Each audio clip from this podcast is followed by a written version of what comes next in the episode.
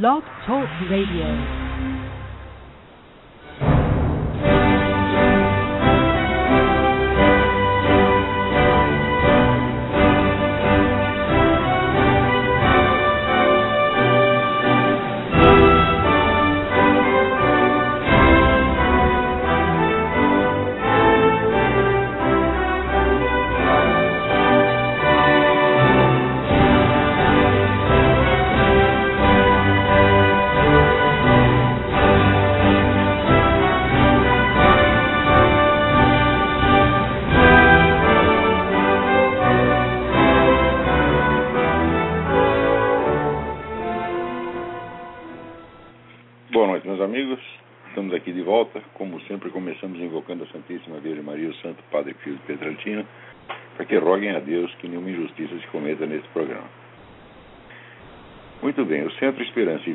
Paulo está distribuindo um aviso importantíssimo, que eu, inclusive reproduzi na minha página, de que, graças a, a uma manobra realizada no Senado do Uruguai, há a possibilidade de que o aborto seja repentinamente legalizado em toda a América Latina. O que aconteceu que foi uma votação extraordinária realizada às pressas no dia 27 de dezembro de 2011, durante a semana do Natal, quer dizer, aproveitando que estava todo mundo ocupado com outra coisa. Então, o pessoal abortista se reuniu lá e aprovou o, o, aborto durante os nove meses da gravidez, quer dizer, faltando um minuto para o sujeito nascer, ainda pode ser abortado. Bom, essa decisão ainda tem que ser ratificada pela Câmara Federal do Uruguai. Claro que a coisa sendo aprovada no Uruguai, começa uma reação em cadeia, que vai para a Argentina, para o Chile, etc, etc. Então o negócio é, é brabo. Então não é preciso enfatizar a monstruosidade que é o projeto que, o projeto que legaliza o aborto até o último minuto da gravidez. Quer dizer, isso é homicídio em, em estado puro. Né?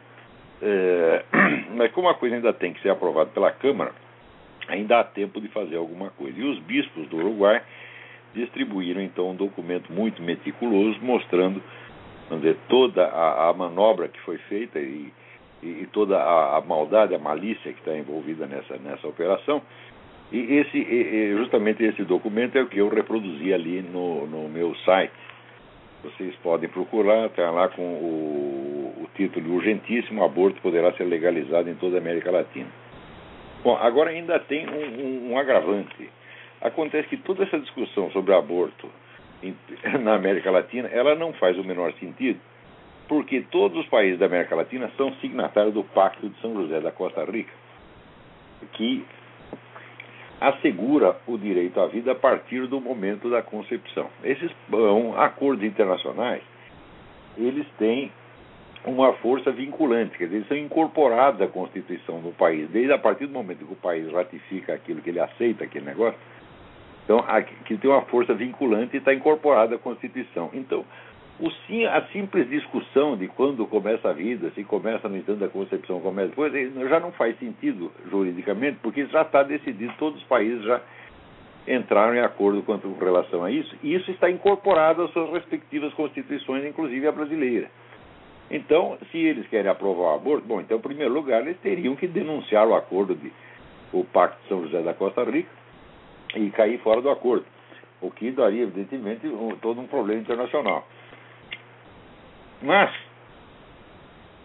inclusive, quando se tratou, vamos dizer, de, de revogar, a, revogar a anistia no Uruguai, o pessoal alegou o pacto de São José da Costa. Esse mesmo pessoal esquerdista que agora está tentando aprovar aborto e passando por cima do pacto de São José, eles mesmos lembraram o pacto quando quiseram revogar a anistia para militares acusados de crimes durante a ditadura. Tá que agora, agora repentinamente esqueceram o pacto. Também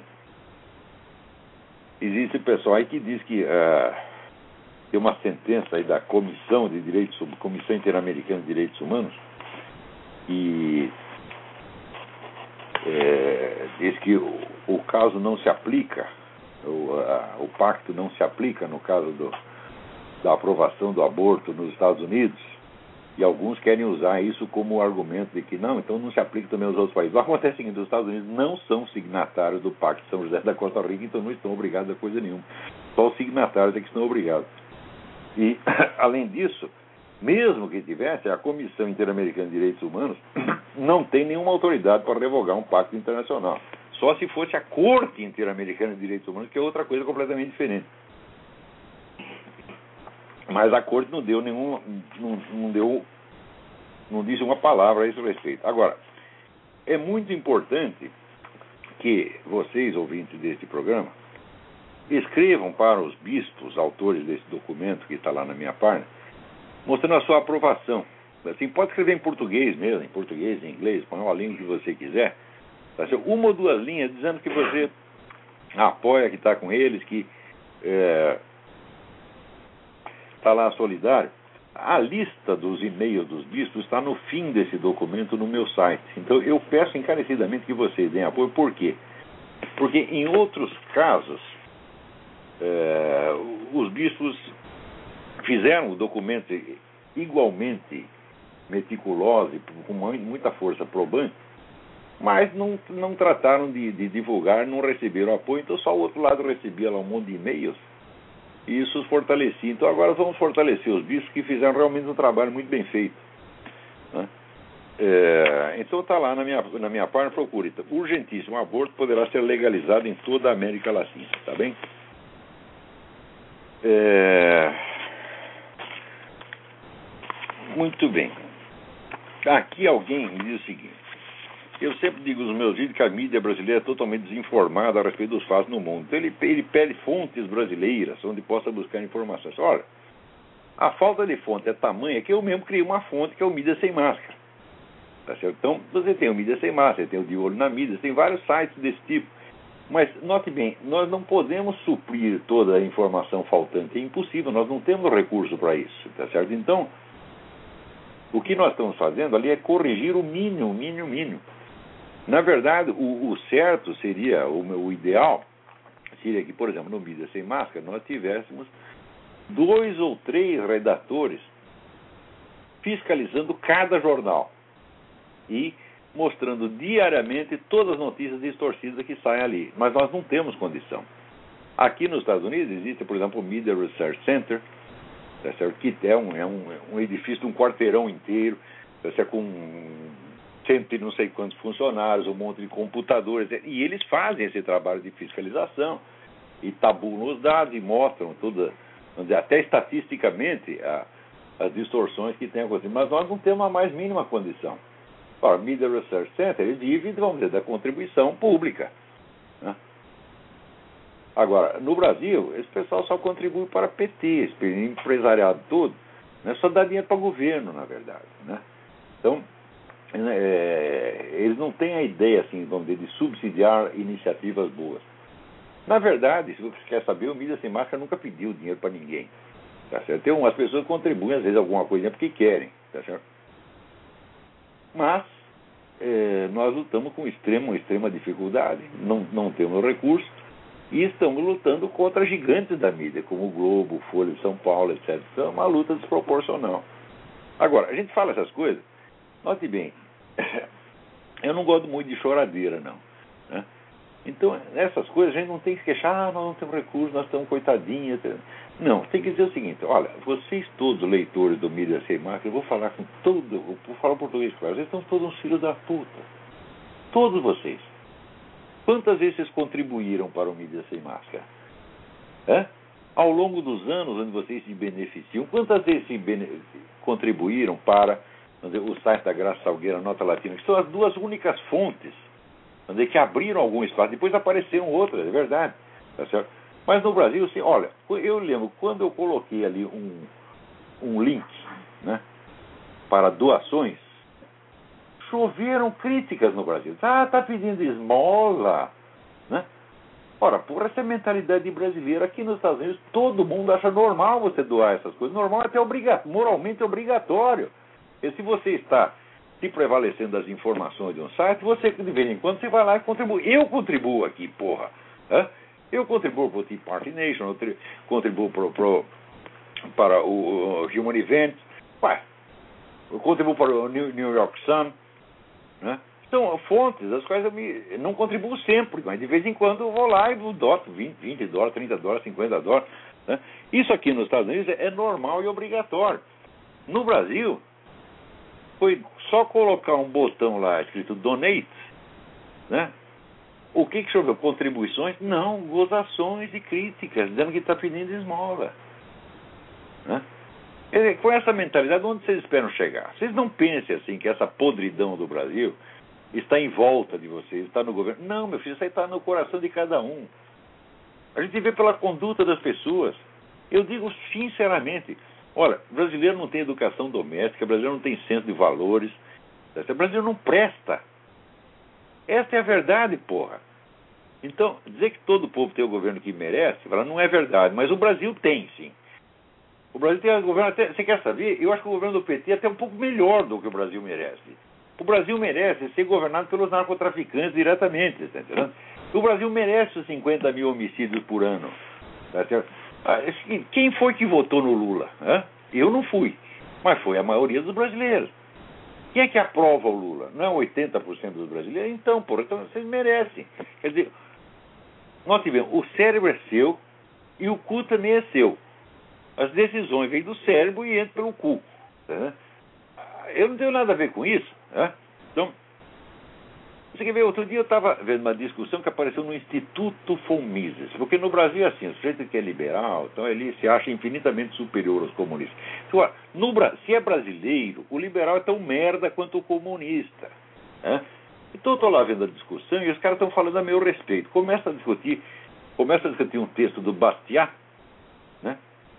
E daí logo aparece um idiota onde comentando um trecho onde eu recomendava que fosse usado na escola os grandes clássicos da humanidade, Shakespeare, Dante, Camões, etc, etc. Então ele disse, por que não o texto do Bastiat? Ah, meu Deus do céu! O Bastiat não é nem um economista notável, o Bastiat é apenas um polemista que deu apoio a uma certa corrente que estava certa naquele momento. Né? Então, Quer dizer, entre os clássicos eu não colocaria sequer um Voltaire, por exemplo, que é apenas um jornalista. Tá né? Quer dizer, não é um grande clássico da humanidade. Era um palpiteiro de certo talento. Né? Como é que eu vou colocar um Bastiat? Quer dizer, o pessoal já não tem essa medida. No Brasil, assim, os caras medem a coisa pelo partido a que eles aderem. Daí mais para dentro começa uma discussão a meu respeito e um diz assim: não, ele depois que mudou para os Estados Unidos, ele aderiu aos neocons. Né? Eu digo, neocons, puta que o pariu. Eu digo, se eu amo tanto os neocons, por que quando eu criei o Inter-American Institute, eu não convidei nenhum deles para ser membro do, do, do Instituto e convidei apenas o, o, mais feroz crítico deles, que é o Dr. Paul Gottfried. Então, só se eu, assim, eu quero disfarçar, eu sou um neocon enrustido, eu quero disfarçar, então eu finjo.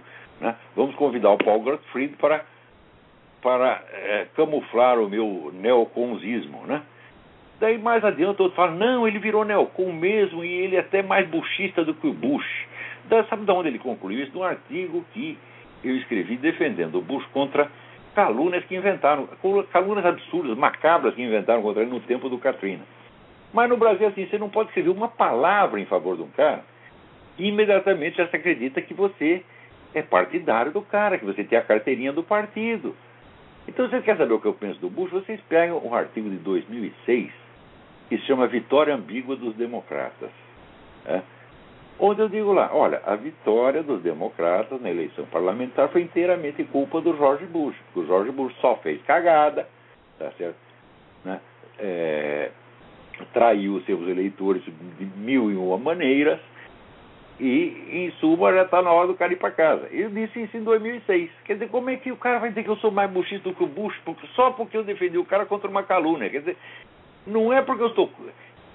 Veja, o brasileiro não tem senso de um negócio que chama busca da verdade. Ele não tem esse senso. Ele só tem o senso do partidarismo.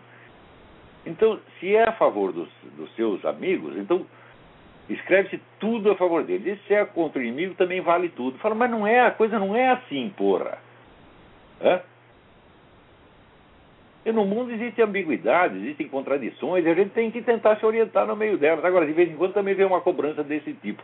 Ah, você escreveu a história do Ron Paul, por que você não escreve nada contra o, o Romney e o, Rick Santoro? Eu falei, é muito simples. Quantos admiradores tem Rick Santoro e Romney no Brasil? 0,0002, eu não vou escrever para 0,00002. Agora, puxa saco do Ron Paul tem de monte. Então, se é na mídia brasileira, faz sentido eu contar os podres do Ron Paul. Mas os outros não fazem o mais mínimo sentido, por quê? Porque ninguém está postando nada neles. É? Agora, todo mundo, às vezes, vem com esse tipo de cobrança que eles mesmos não atendem. É? Quer dizer, cobrando uma espécie de neutralidade superior. Fala, pera um pouquinho. Não é a questão de você ser neutro. Você tem todo o direito de tomar partido, eu também tenho o direito de tomar partido. Só que é o seguinte: eu, quando tomo partido, eu tomo partido de um ato em particular, né? ou de uma ideia em particular. Nunca é de um partido ou de uma facção de uma vez para sempre. Nunca. Né? Isso aí vocês podem acompanhar tudo que eu tenho escrito. Quer dizer, eu de fato não tenho compromisso com nenhum partido, com nenhuma agremiação, com nenhuma organização de nenhum tipo. E quando aprova alguma coisa, é alguma coisa determinada, um ato concreto, um, um fato concreto, um, uma ideia determinada, e não um grupo. Hã? Ora, o pessoal no Brasil não sabe o que é um filósofo, eles imaginam assim, interpretando. Eu lembro Cláudio Moura Castro, que tinha a coluna na Veja, não sei se tinha ainda, a coluna excelente, ele diz o seguinte: os brasileiros não leem o que o autor escreve, eles leem o que eles imaginam que ele pensou. Hã? Eu achei isso certíssimo. Isso ele escreveu isso há mais de 10 anos, ele está certo. A coisa piorou nos últimos anos. E não é só comunista que lê assim, não. Você liberal e libertário também lê assim. Né? Então, acontece o seguinte: como essas pessoas não são capazes de pensar fora quando, dos cânones padronizados de certos grupos, então interpretar ou entender um texto na cabeça deles consiste em descobrir qual o grupo que o autor apoia. Qual o partido que o autor apoia? Então, isso simplifica enormemente as coisas, porque reduz o repertório das ideias humanas a três ou quatro, facilmente rotuláveis. E compreender passa a ser isto. Você cataloga naqueles três ou quatro. É um negócio que se ensinar o macaco faz. E é assim que brasileiro lê. Inclusive esse pessoal do Instituto Von lê assim, porra. Hã? Agora, eles acham que são liberais. Eu digo, mas escuta, mas você raciocina igualzinho o doutor Emir Sader, porra. Quando é que vocês vão entender? Acabei de publicar um artigo dizendo isso. Meu filho, a causa a que você adere não enobrece você. É, é melhor uma pessoa nobre com a ideia errada e no partido errado é, do que um vagabundo pilantra no partido certo, porra. É? Ao contrário, longe da causa enobrecer você, é você que, com a sua conduta superior, as suas qualidades humanas, tem que enobrecer o partido onde você está e até a igreja onde você está. Porque não vem com essa pra mim, tá? ah, eu sou católico. Tu é católico, mas é um bom filho da puta. Você devia estar no Partido Comunista, porque aqui na igreja você só não desmoraliza, porra. Sai daqui, vai embora. É? Vai lá pra igreja do Bispo Macedo. Tá entendendo? Então, não adianta vir mostrar a carteirinha da causa que você defende, ou da igreja que você frequenta, que isso não enobrece absolutamente nada. Acabei de dizer isso aí. Você veja, o cristianismo inteiro, quer dizer, você se enobrece quando você entra na igreja e fala, não, meu filho, a igreja está batizando todo mundo. A igreja batizou Al Capone, a igreja batizou Stalin, a igreja batizou Adolf Hitler. O batismo não é mérito seu, seu filho de uma puta. O batismo é um benefício que tu recebeu, é um benefício imerecido, por definição imerecido, porque ele já foi feito para neutralizar o pecado original. Você está entendendo? Agora, o fato de você estar na igreja não significa merda nenhuma. Hã? Agora, vamos ver como é que você representa a igreja. Não estou dizendo que tu precisa ser santo, não. Hã? Porque todos nós temos o nosso pecado, né? Tem um lá que joga, outro que bebe, outro que come empregado. A, a, a vida é assim. Eu trato Ó, eu, santo mesmo, acho que eu nunca vi, tá entendendo? Então.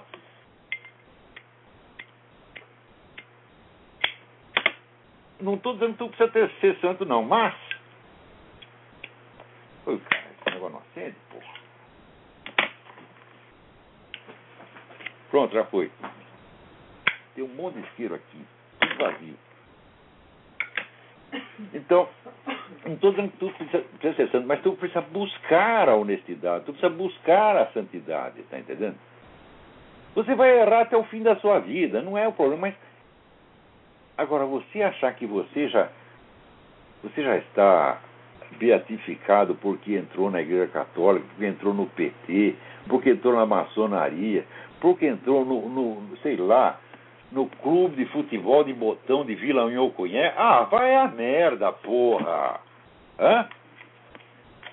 O que, a pergunta é a seguinte, o que, que você está dando para a sua igreja? Qual é a sua contribuição para a sua igreja? Né? Esse bonde católico no Brasil, os caras só servem para fazer fofoca. É isso que serve, entendeu? Então, olha aqui, eu sou um bom filho da puta, tá entendendo? Eu não presto absolutamente nada, mas eu estou aqui lutando, eu luto pela honra da igreja, eu luto pela honra do nome do nosso Senhor Jesus Cristo. É só isso que eu faço. Não é, isso, não, isso não vai me absolver, não. O que vai me absolver é a misericórdia divina. Porque eu vou chegar lá e vai estar a lista dos pecados, eu estou fodido. Tá? Mas não estou contando com mérito nenhum, não. Mas isso aqui não é mérito, isso é obrigação, gente. Agora, esse pessoal aí, porque é liberal, acha que é superior ao comunista. Fala, porra, tu devia ir é pro PT. Com essa sua cabeça, é melhor que você vá pro PT para não sujar. Porque olha, os liberais são poucos, eles estão lutando contra inimigos poderosos. Ainda vem você aqui para emporcalhar o nosso meio. Hã? Então, aquele negócio do antes só do que mal acompanhado. Olha, quem começou esse movimento liberal no Brasil foi meu falecido amigo Donald Stewart, que era um brasileiro, apesar do nome, era um brasileiro filho de canadense. Era um grande homem, ele fundou o Instituto Liberal, e ele, o pessoal está lendo Mises, vocês leiam Mises porque o Donald Stewart traduziu. É, foi a melhor tradução que eu li no Brasil, a tradução que ele fez do livro Ação Humana, Tratado de Economia. Os tradutores, que sabe que tradução no Brasil você só entende se você conhecer a língua original e conseguir retraduzir mentalmente. Tá certo? Eu lembro que tinha o ex-ministro Zé Viegas fez a tradução do Eric Wegener, né, A Nova Ciência da Política, e eu lia e falava, ah, bom, isso aqui em inglês deve ser mais ou menos assim, para daí eu entendia. Daí por mais tarde eu comprei de ser inglês e vi que de fato era mais ou menos assim. Então isso é tradução no Brasil. Agora, a tradução que o Donald Silva fez do, da ação humana, ele que não era tradutor profissional, ele era um engenheiro, porra. Foi a melhor tradução que eu li. Então, esse grande homem fundou o Instituto Liberal e ele não tinha que absorver méritos do liberalismo. Ele levava os méritos dele para o liberalismo. Ele enobrecia o liberalismo com a sua presença. Então, eu estava falando negócio do cristianismo.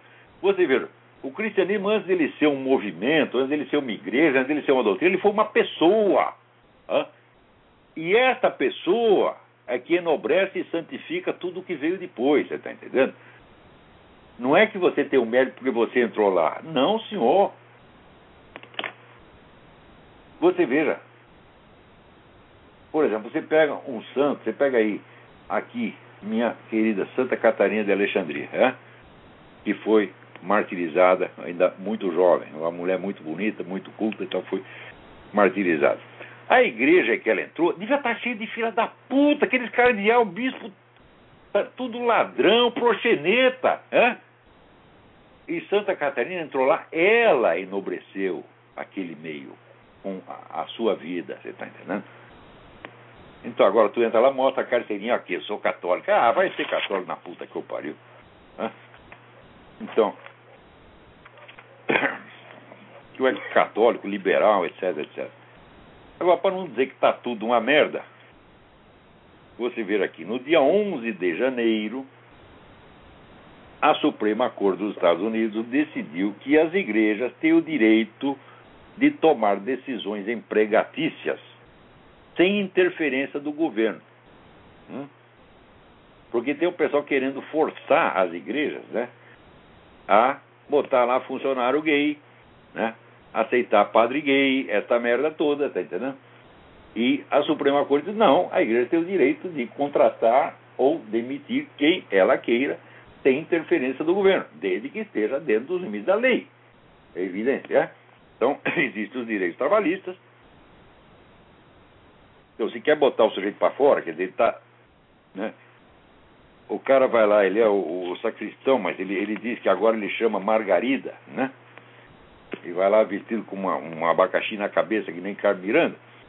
O padre acha que isso não fica bem, manda o cara para rua, paga lá os direitos dele, tudo certinho, faz tudo dentro da lei, e diz: Ó, tu vai dar o seu vexame lá na sua casa ou na igreja do Bispo Macedo.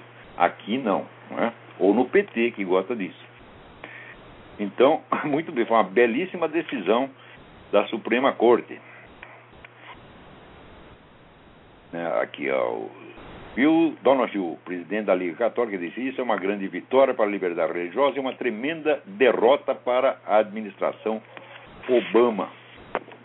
Porque aqui nos Estados Unidos é o seguinte: o presidente não é o dono da Suprema Corte, que nem no Brasil. No Brasil, a Suprema Corte, o Supremo Tribunal Federal, é escritório da advocacia do PT. Tá certo? Está lá só para limpar as cagadas que o PT fez. Eles vão na frente cagando e atrás vem os, os juízes com papel higiênico limpando tudo. Né?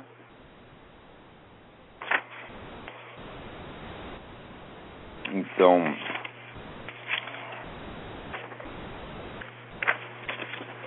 Aqui também, olha aqui o, o Home Depot. Home Depot é uma tremenda rede de lojas de material de construção. Isso, aqui, material de construção nos Estados Unidos tem uma importância extraordinária, muito mais do que no Brasil. Por quê? Porque todo mundo aqui gosta de fazer seus concertos em casa. Então o Home Depot não é só para pedreiro, para empreiteiro, não. Todo mundo vai no Home Depot comprar torneira, né? comprar tijolo. É uma rede enorme, tremendamente popular, que o Home Depot está gradativamente tirando o seu apoio ao movimento homossexual. Sabe por quê? Porque o pessoal reclamou. Hã? O pessoal religioso reclamou, falou, tu fica dando dinheiro aí só para gaysista, então nós não compramos mais aí. Pô. É, é uma coisa muito simples de fazer. Agora no Brasil ninguém faz esse tipo de coisa, né?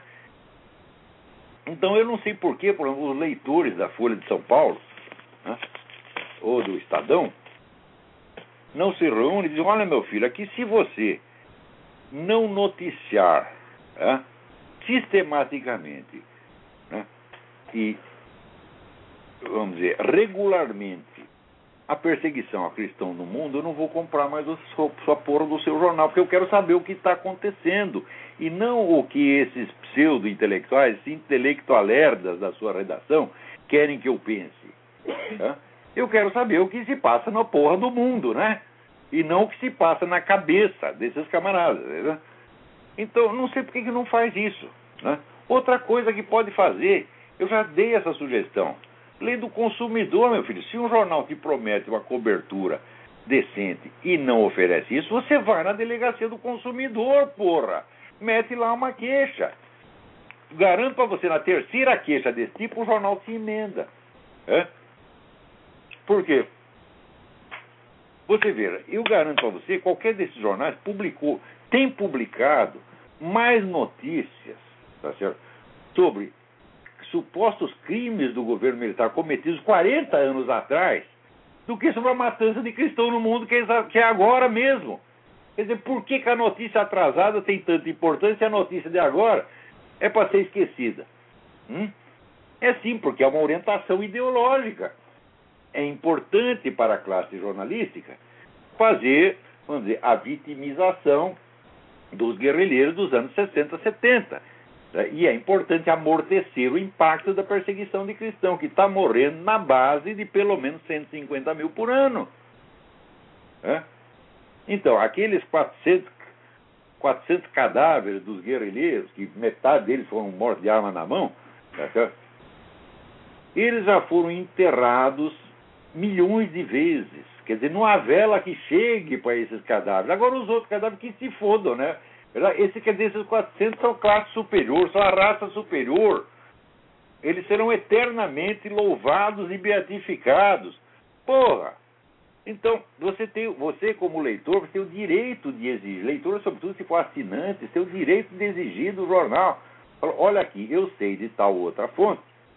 Por exemplo, você pega lá no, o net dele, wnd.com, e dá regularmente a cobertura da perseguição aos cristãos no mundo. Ou vai na eh, Voice of the Martyrs, que é o site, era o site do pastor Richard Wurmbrand, fundado por ele, né, que agora tem gente que continua o trabalho dele. Richard Wurmbrand esteve preso durante 16 anos na prisão comunista romena, sofreu não sei quantos não sei quantas sessões de tortura que foram. Não é como essas do Brasil, não. Porque no Brasil eu não vi um puto de um exame de corpo de delito nesses supostos torturados. É? Aqui, toda acusação de tortura no Brasil é a seguinte: ó, eu digo que você foi torturado e você disse que eu fui torturado. Cadê o exame de corpo de delito? É? Agora, o pastor Richard Wurmbrand foi examinado, o corpo dele foi examinado por uma comissão da ONU, tá em público, em televisão. E está lá as marcas da tortura. Né? O cara sofreu durante 16 anos numa prisão comunista. Agora, esses torturados do Brasil, a puta merda, é, met, pelo menos metade dos casos é fake. É, é claro que se torturaram um, é que torturou, tem que pagar, evidentemente.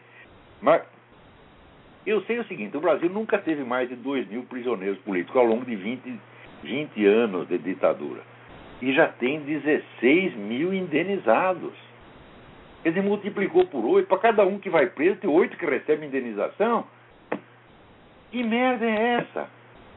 Agora aqui a gente podia estar na fila também, porque a Roxane foi lá, presa pelo negócio de lei de segurança nacional, perdeu o emprego, né? A gente podia estar na fila, só que seguinte, nós temos vergonha na cara, né? Olha tá aqui, ó. A Academia de Ciências da China chegou à conclusão que a internet tem efeito similar ao uso das drogas ou álcool no cérebro. Mas é claro que tem. Porque o pessoal usa a internet para quê? Para se informar? Não. É para jogar joguinho, né? E para ficar vendo mulher pelada, ou homem pelado também. É só isso. Né? Então, o problema dessas coisas é repetitivo. Olha, quando começou o negócio de computador, tinha um joguinho que chamava Wolfenstein. Hum? E eu fiquei viciado na porra do Wolfenstein, que eu ficava 6, 7 horas por dia. Isso ficou, fiquei uns dois meses assim, eu notei que eu estava ficando completamente imbecil. E eu parei e nunca mais joguei joguinho nenhum. Nunca mais. Hoje já tem jogos infinitamente melhores, mais elaborados. Mas eu cortei aquele e falei, olha, pode melhorar o jogo, porque eu não vou jogar essa merda nunca mais na minha vida. Hã? Então, é claro que tem que imbecilizar os caras, porra. Hã? Eu vi que eu ficava grudado naquela porra. Minha mulher achava que eu estava trabalhando e eu lá, escondido, né? Era, um cara, era um prisioneiro americano na, na prisão nazista. Eu ficava lá dando tiro nazista. Pá, pá, pá, pá, pá, que nem um idiota. Porra, quantos nazistas morreram? Nenhum, evidentemente, né? Agora tem um que os caras ficam atirando em zumbi, porra. Caralho! Quer dizer, é, olha, esse estudo aqui saiu no Estadão. E, e, vocês têm que ler esse negócio. Pensa um pouco, pensa um pouco. E eu acho que o pior de tudo mesmo é o joguinho, tá entendendo? Agora, a sacanagem também deve ser feita, porque o sujeito fica lá olhando computador tocando punheta, tá entendendo? E, claro que nessa época de AIDS, né? Isso é uma tentação. Né? Isso quer dizer, é o sexo virtual. Não acontece porra nenhuma é a distância, né? Eu, é um negócio realmente tentador, mas eu, eu, nem creio que a sacanagem faça tanto mal quanto esses, esses joguinhos, pra, pelo menos para a inteligência. Né? Pode fazer mal moralmente, mas para a inteligência, que joguinho é insuperável. Agora, diz que o pessoal aqui está no Brasil está tendo uma discussão em torno da, dos direitos do Otto Maria Carpo, porque uma editora copiou, eu não vou dar nem o nome das editoras. Né? Tem, tem aquela edição do Senado, tem uma outra editora que copiou, né? e agora estão brigando. Mas que putaria franciscana, meu Deus do céu. Esse material do Otto Maria Carpo ficou jogado no lixo até que eu desenterrei. Né? Daí, na hora que eu desenterrei os ensaios reunidos, Daí, imediatamente, alguém lembrou que tinha que soltar também a história da literatura ocidental. E não teve nenhum editor pra, com culhão para fazer isso. Quem fez foi o Senado Federal, por iniciativa do Joaquim Campelo Marx, que era, presta bem atenção, Joaquim Campelo Marx era o dono da editora Alhambra, que tinha lançado a segunda edição da história da literatura. A Alhambra faliu. E o Joaquim Campelo arrumou um emprego lá de assessor do Sarney. Daí pegou, convenceu o Sarney a lançar aquele negócio o Sarney lançou. Quer dizer, precisa entrar o governo federal para lançar o um negócio, porra. Hã? Então é o seguinte, eu acho que essa editora que copiou, fez bem copiar. Esse negócio é domínio público, não tem dono, o carpô não tem herdeiro, não tem família. Copie e publique, faça 50 mil edições pirata. Quer fazer do meu trabalho sobre o Carpo? Pode copiar à vontade. Eu lembro até, tem um amigo chamado Simão Pessoa, que era, era secretário da Cultura do Amazonas, que escreveu um livro chamado Manual do Canalha, né? Uma ética machista para o século XXI. E ele botou lá um aviso: pode copiar o quanto queira, direito autoral é coisa de viado.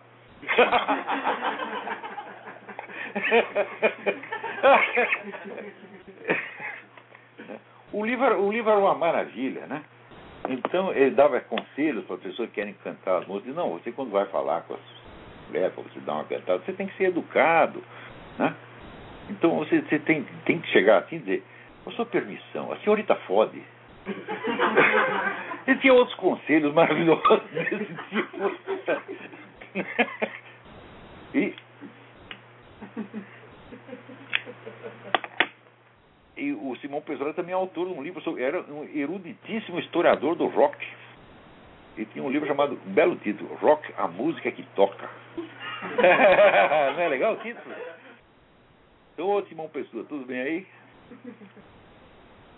Então, um dia eu cheguei na Top Books e ele estava lá assinando exemplares do, do, do, Manual do Canalha para várias celebridades. Então ele escreveu assim: A Roberto Marinho, do seu amigo secreto, parênteses, como as suas contas na Suíça.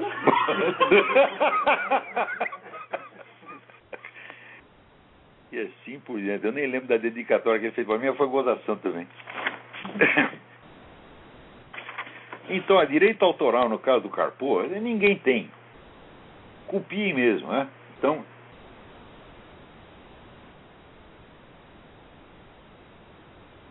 Agora aqui. Um ator aí no Brasil disse que não gostaria que a sua filha de sete anos assistisse um beijo gay né, na televisão, todo mundo caiu de pau. Quer dizer, agora é obrigatório o beijo gay, porra. E depois do beijo veio o quê? É? Porque agora o, o Big Brother Brasil já está transmitindo estupro. Né? Então o pessoal fica lá, a família reunida, vovozinha, as crianças, tudo lá vendo o estupro, achando, ah, que lindo. Agora, veja, isso é nessa geração. Você imagina a próxima, onde o pessoal já está sendo criado na base do Big Brother Brasil. Né? Então, eles não, vai ter, não vão ter mais. A presente geração já não tem mais a mínima noção do certo e do errado, a noção do real e do irreal. Já faz uma confusão dos demônios, todo mundo faz. Quer dizer, o cérebro dos caras já virou paçoca, tá entendendo? Então, na próxima geração, como é que vai ser? Né? Como é que você vai convencer os caras de que, por exemplo, não se deve matar a própria mãe? Né? As pessoas vão dizer, mas por quê? Que provas você tem de que é errado matar a sua mãezinha? Né? E vai ser assim. Porque discutir é a coisa mais fácil do mundo. É, é um automatismo mental. Quer dizer, a arte da discussão é um automatismo mental. Ele diz que sim, você diz que não. Agora, você perceber as coisas como elas são, ah, não, aí precisa alguma inteligência. Agora aqui, das 50 cidades mais violentas do mundo, 14 são brasileiras. É um estudo da ONG eh, mexicana Conselho Cidadão para a Segurança Pública e Justiça Penal divulgado agora no dia 13. Eles fizeram um estudo no mundo inteiro. Porra! Hã? E que é isto? Peraí, tem alguém na linha aí que quer falar? Alô, Alô oi. Diga. É agora. o Felipe do Mato Grosso. Quem é? Felipe do Mato Grosso. Felipe do Mato Grosso, tudo bem? Tudo bem, Olavo? É, você estava falando da obra do Otto Maria Carpo. Eu gostaria de saber se tem uma obra à altura do Carpo, que você disse que é uma das maiores do mundo, ou a maior, na área de história da música ocidental também. Não, o próprio Carpo escreveu uma história da música embora pequena, é uma maravilha. Chama-se Uma Nova História da Música, é uma verdadeira maravilha. Hum, ok. Você não conhece a história da música do Carpo? Compre já. Não, essa eu não conheço, eu nunca vi. Ah, é, chama-se Uma Nova História da Música. Não é uma coisa gigantesca, volumosa, como a história da literatura, mas é um, um livro de umas 300, 400 páginas, mas é uma, uma beleza. Agora, história da literatura não tem outra melhor no mundo. Olha, eu conheço um monte de história da literatura. né?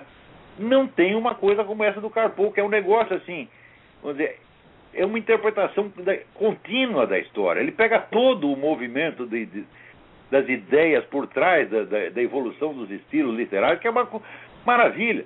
vale como, quase como uma história da humanidade, tá entendendo? É uma obra que todo mundo tem que ler. Eu comecei a minha educação fugindo da escola e me fechando em casa com o livro do Carpo. Eu lia a história da literatura e anotava todos os autores de livros importantes. E ali, então, obtive o meu programa de leitura, meu programa de leitura pelo resto da minha vida. Até hoje, eu compro o livro que eu anotei naquela época. Outro dia mesmo comprei aqui a obra completa do, do, do romancista grego Nikos Kazantzakis, né? aquele que escreveu Zorba ao Grego, que fizeram um filme, é um sucesso. Então tá lá, o Kazantzakis está anotado lá desde que eu tinha 17 anos. Agora que eu comprei. Hum? Porque ali são milhares de nomes, né? milhares de, de títulos, e você vai ter ali o programa das suas leituras literárias pelo resto da sua vida. Aqui, lá. Obrigado, viu? E no negócio da música, você pode fazer. O Carpo, no fim, ele dá a lista das 100 músicas principais, 100 obras marcantes. Você compra aquilo hoje em dia, se é barato, você compra o DVD ou faz um descarrega o MP3 e você, rapidamente, ao longo de alguns meses, você adquiriu a cultura musical inteira que você precisava. Né? Eu, quando era moleque, tinha um, tinha um amigo meu, tinha um tio que era um musicólogo, e o cara levava ali na casa dele, tocava, tinha lá dois alto-falantes daqueles de derrubar o quarteirão, tocava as músicas e ia explicando pra gente, tá certo? Então, bom, nem todo mundo tem acesso a uma pessoa assim. Eu tive a sorte de ter este, este guru, a essa altura já está velhinho, ou velhinho, ou falecido, doutor Oswaldo Florencio, muito obrigado pelas suas maravilhosas lições. E depois, mais tarde, eu obtive mais algumas com o Daniel Brilhante de Brito, que tinha a música universal na memória, assim como tinha na memória 16 idiomas ou mais. Né? Você está conversando com ele, ele fazia citações em russo, em malaio, em urdu, com a devida tradução. Né? Então, as pessoas são, são tesouros que a gente conhece. Né? Mas enquanto isso aí no Brasil estão matando gente pra caramba.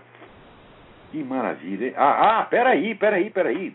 Diz que das 50 cidades mais violentas do mundo, 14 são brasileiras e 40 estão na América Latina. Você vê, a minha mulher aqui vive com medo que o pessoal mande o Pedro para o Afeganistão. Fala, mas pode mandar para o Afeganistão, não pode mandar para Maceió, porra. Hã?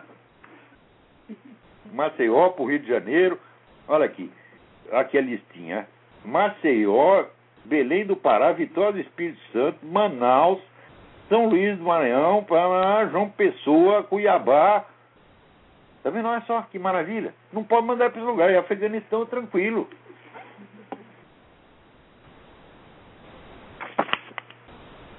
Aqui diz que na Coreia do Norte saiu até no Globo.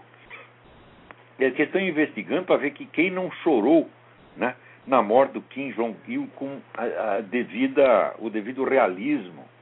Né? Porque eu vi lá e todo aquele pessoal parecia que estava forçando, evidentemente, né? Era muito estriônico. Então, o governo não gostou muito do choro, não. Então, ele disse, não, tem que ver quem chorou de verdade, quem estava apenas fingindo. Né? Quer dizer, você vê, o comunismo termina nisso, porra. Hã? Todos terminaram nisso. Era o culto do grande timoneiro Mao Tse Tung, né? o guia genial dos povos, Stalin. Mas, meu Deus do céu, quer dizer, é o primor, é o supra-sumo da babaquice, porra. Né? Quando teve aí o centenário do Stalin, não teve aquele jornal A Hora do Povo? Stalin, o maior democrata de todos os tempos. Porra, é sim, ele era um cara democrático, ele mandava matar todo mundo, até os parentes dele. Era amigo, inimigo, todo mundo. Quer dizer, um cara inteiramente democrático, igualitário, porra. Ele não escolhia, só não matou a filha, porque a filha saiu correndo. Né? E nem Fidel Castro, filho do Fidel Castro veio montar uma farmácia aqui em Miami. Né?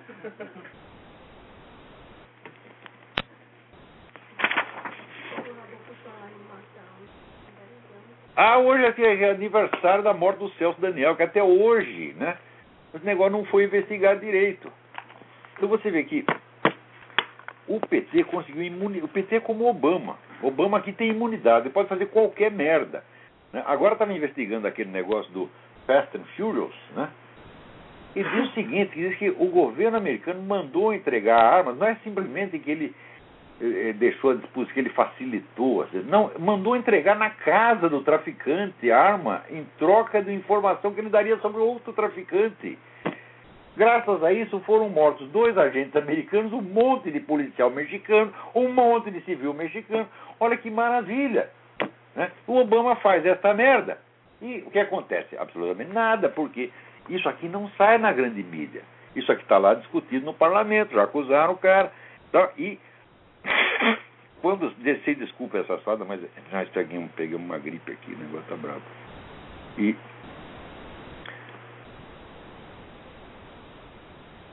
coisa, tá, no Brasil também o, PT está bloqueado, está o corpo fechado. Né? Chamaram assim um, um vamos dizer, um, uma mãe de santo, assim, descomunal, uma mãe de santo do tamanho do, do edifício, tamanho das, das torres gêmeas. E ela chegou lá pum, pum, pum, né? Fechou o corpo dos caras, não acontece nada, né? Então, o, o fornecedor de cu no Brasil é sempre o cidadão. Esse pessoal de cima, não, não, eles não têm cu. Você que tem. Né? Ai.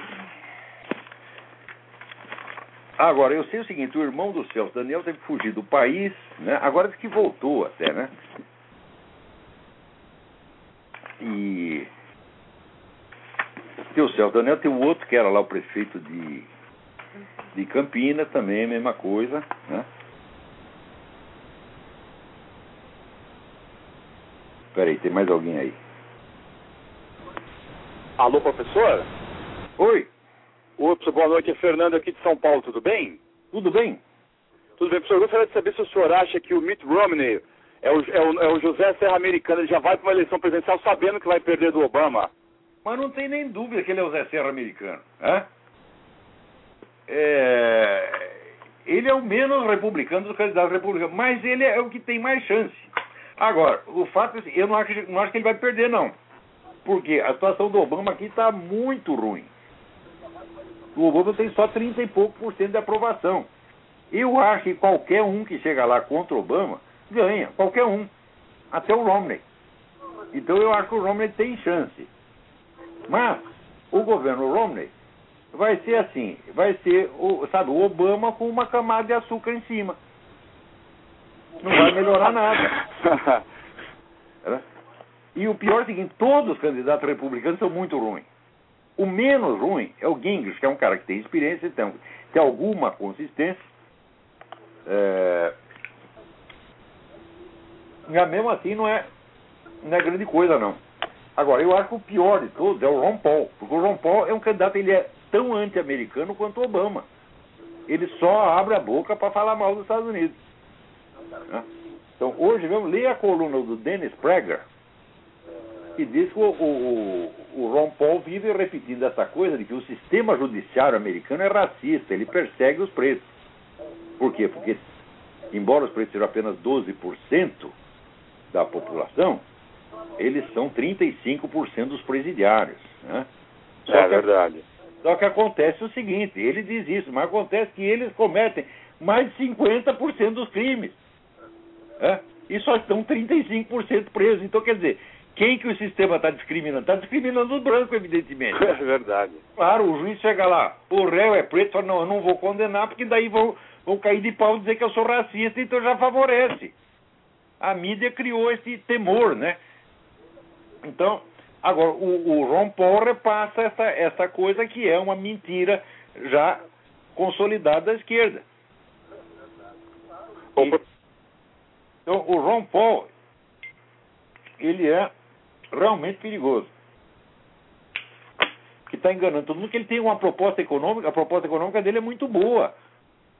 Ele fala que vai fechar o Federal Reserve. Aqui todo mundo, rapaz, pegar os caras do Federal Reserve na rua, o povo estrangula, eles odeiam o Federal Reserve, todo mundo odeia. Então o cara vem com essa promessa, bom, nós vamos fechar o Federal Reserve, nós vamos parar com essa despesa pública, cortar essa, essa bandalheira do estímulos. Tá, todo mundo quer isso, todo mundo aprova isso, só que também diz, bom, nós vamos tirar as tropas americanas do lado, deixar os chineses entrar onde quiserem, não vamos fazer nada contra o terrorismo internacional, porque ele acha que terrorismo internacional não existe, então, ó, como é que não existe? Aqui, estou falando, existem 35 campos de treinamento de terrorismo desse pessoal radical islâmico dentro do território americano. Ah, vocês veem no documentário que chama Homegrown Jihad, o jihad criado dentro de casa. Não deixem de ver este documentário. Então, que coisa horrível que é o negócio. E o governo está mais de 20 anos, não é só Obama, não, no tempo do Bush.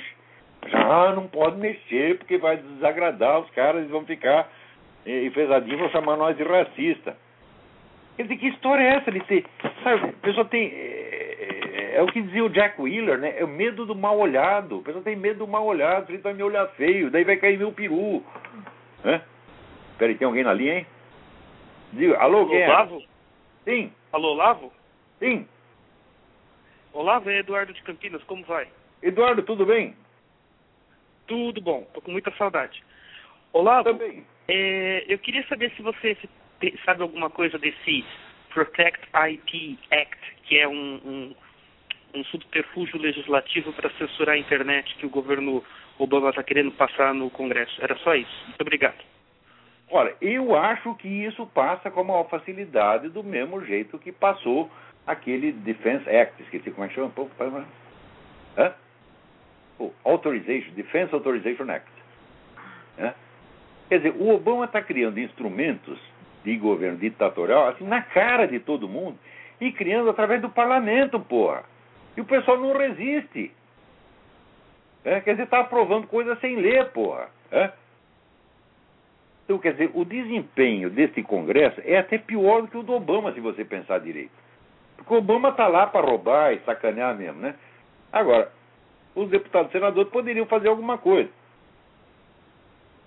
Agora, aqui, você vê, tem, tem assessores do Obama que dizem diretamente: nós temos que monitorar as redes sociais e fichar todo mundo. Os caras falam isso, então por que, que eles não vão policiar a internet como um todo? É claro que vão vão conseguir fazer isso com a maior facilidade. Faça tudo. Esse negócio aqui virou um ímã complacente. Entra tudo, piroca rinoceronte, meu. Né? E ninguém sente nada. Né?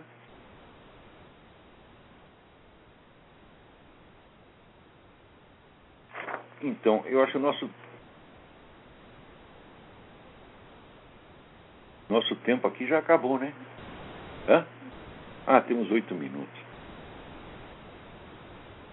Só que finalmente o juiz Baltazar Garçom tá está sendo agora processado por abuso de poder judiciais. O cara está abusando de poder judiciais há 30 anos, agora que perceberam, porra. O sujeito é evidentemente um agente comunista. Você lembra quando, quando sugeriram a ele que abrisse um processo contra o Fidel Castro?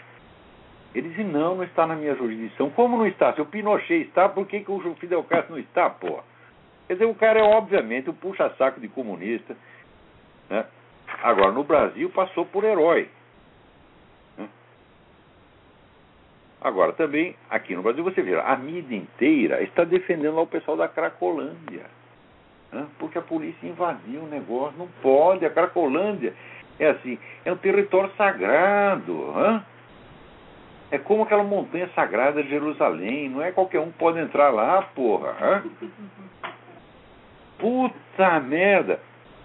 Você vê, olha, a mídia é a expressão do pensamento médio da intelectualidade. Tá? Intelectualidade tomada no sentido gramsciano do termo. Quer dizer, qualquer sujeito que está habilitado a fazer propaganda revolucionária é um intelectual. Então, e este pessoal aqui criou o Brasil de hoje. Esse pessoal que criou a Cracolândia. Esse pessoal que criou 50 mil homicídios. Esse pessoal que criou o país onde cresce o consumo de drogas, enquanto diminui todo o resto do mundo, no Brasil cresce. Esse pessoal fez isso por reto uma da USP. Agora, você vê a conduta dos próprios alunos, estudantes, entre aspas, da USP. Quer dizer, a USP é apenas uma fábrica de sociopatas, meu Deus do céu. E vocês estão pagando para manter essa merda. Eu já disse, a USP tinha que passar a motoniveladora, derrubar todos aqueles barracos, transformar no estacionamento. Isso seria um benefício para a cultura universal, você está entendendo? Talvez você possa poupar um ou outro departamento, né? Ah, tem lá um departamento talvez de entomologia, talvez tenha dois ou três caras sérios lá, né? Só nessas áreas científico-técnicas muito limitadas, às vezes tem um cara, dois ou três que são pessoas sérias. Mas nessa parte de filosofia, ciências humanas, letras, passa a moto niveladora, acaba com esta merda, porra. Hã? Você veja, o Brasil teve um dos maiores filósofos do universo, que foi Mário Ferreira dos Santos. Né? Você pegar toda aquela putada da USP, o que, que eles tinham que fazer? Eles tinham que dedicar sua vida à obra do Mário Ferreira. Como gerações de, estudantes alemães, de primeiríssimo, o próprio Martin Heidegger, né, dedicou a obra de Edmundo Husserl. O Mário é maior do que Edmundo Husserl. Agora, vocês não são capazes de perceber isso. Por quê? Porque a obra está mal editada, mal publicada. Tá Se vocês ligam é para a capa de livro, vocês não leem o livro, só vê a capa. A capa não está bonita, vocês não aprovam. Né? Então, se houvesse um pingo de consciência nesses professores da USP, seria uma geração inteira dedicada à obra do Mário. Hum? Mas no Brasil, não. Ah, eu não vou ficar trabalhando para a fama do outro. Eu quero eu ser, né, me projetar como filósofo. Não saiu filósofo nenhum da USP, meu Deus do céu. Hã? Para dizer que Maria, Marilena Chauí é filósofa, Emir Sader é filósofa, vocês estão brincando comigo? Hã? Ora, vão à merda, porra. Hã? Quer dizer que se tivessem se dedicado à obra do Mário, tá certo?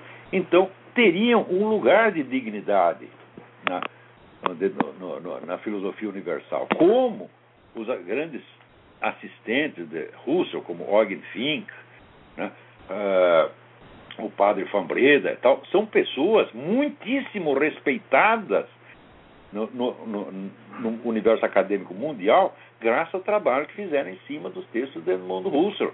Né? Agora no Brasil, não. Ah, eu não vou né? confessar que o outro é mais inteligente que eu, que ele é melhor que eu. Não. No Brasil todo mundo é gênio, vocês não sabem? Né? O Tiririca é gênio, o Lula é gênio, a Dilma é gênio, porra. O Arnaldo Jabor é gênio. O Chico Buarque é gênio. Né?